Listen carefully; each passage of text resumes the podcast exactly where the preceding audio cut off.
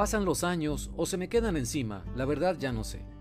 Y no dejo de sentir en cada mes de septiembre el gusanito de la celebración de las fiestas patrias, como se les nombraba en los antiguos libros de texto en los que aprendí mis primeras letras.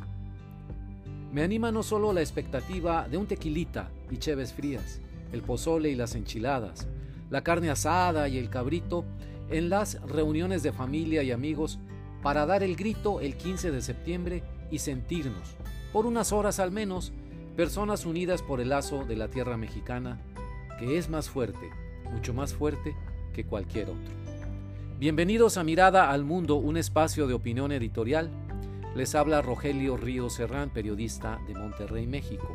Hoy 15 de septiembre del 2023, mi programa está dedicado al Día de la Independencia de México.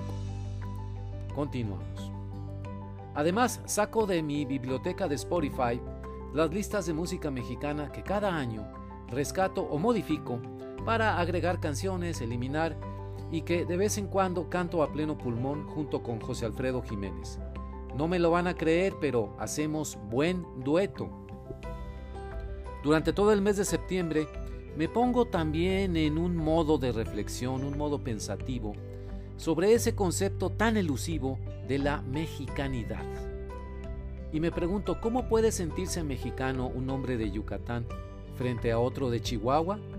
¿Qué une realmente a un regiomontano de clase media con un indígena tzotzil en Chiapas? ¿Es más mexicano el chilorio sinaloense que la barbacoa de borrego en Texcoco? En fin, no estaremos viviendo los mexicanos en una ilusión de tener una patria común. ¿Existe México en verdad? ¿O se rompió por siempre toda idea de una cultura común entre todos los mexicanos? En ese punto de mis reflexiones, cambio la playlist de José Alfredo y Lola Beltrán por el álbum México en la piel del año 2004, cantado y producido por Luis Miguel bajo la dirección artística del maestro Armando Manzanero. Son una delicia las canciones, Recuerdos si nos dejan, Cielo Rojo y todas las demás. También las interpretaciones de Luis Miguel en plenitud vocal no tienen comparación, y en particular la canción que da título al álbum, México en la piel, escrita en 1990 por el compositor mexicano José Manuel Fernández Espinosa, hijo de padre cubano y madre mexicana, es una canción excelente.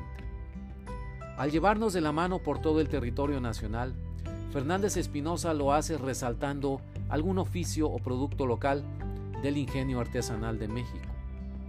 Al compás de una hermosa, muy hermosa melodía y de la interpretación magistral del mariachi Vargas de Tecalitlán, con la voz de Luis Miguel se me enchina la piel de recordar algunos de los lugares en donde he vivido y por la ansiedad de conocer los que me faltan.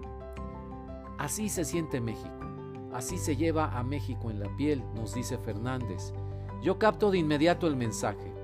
Es en nuestro corazón en donde existe México, no en nuestra mente.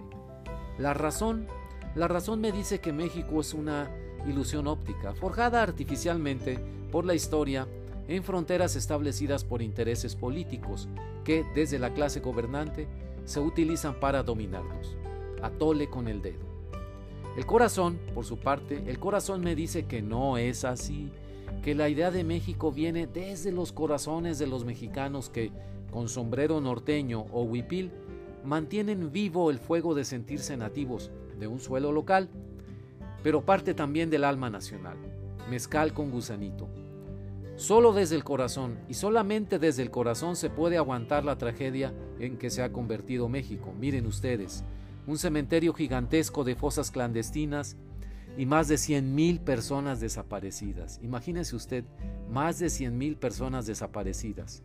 Un molino de carne en el que han sido asesinadas más de 160.000 personas en este sexenio desde el año 2018, más los que lo fueron en los sexenios anteriores. Un panorama aborrecible de corrupción e incompetencia entre nuestros gobernantes, empezando desde el presidente López Obrador hasta llegar al presidente municipal más humilde. Suave patria, diría Ramón López Velarde. Pobre patria lastimada, le agrego de mi parte, como cuando le hago segunda voz a José Alfredo. Así se siente México. cielo rojo y tormenta, volcanes en erupción, la ternura de una madre, el beso de una abuela, el recuerdo de mis padres. Una brisa ligera hace ondear a la hermosa bandera tricolor a pesar de todo en el verde de la esperanza. Muchas gracias, nos vemos en la próxima.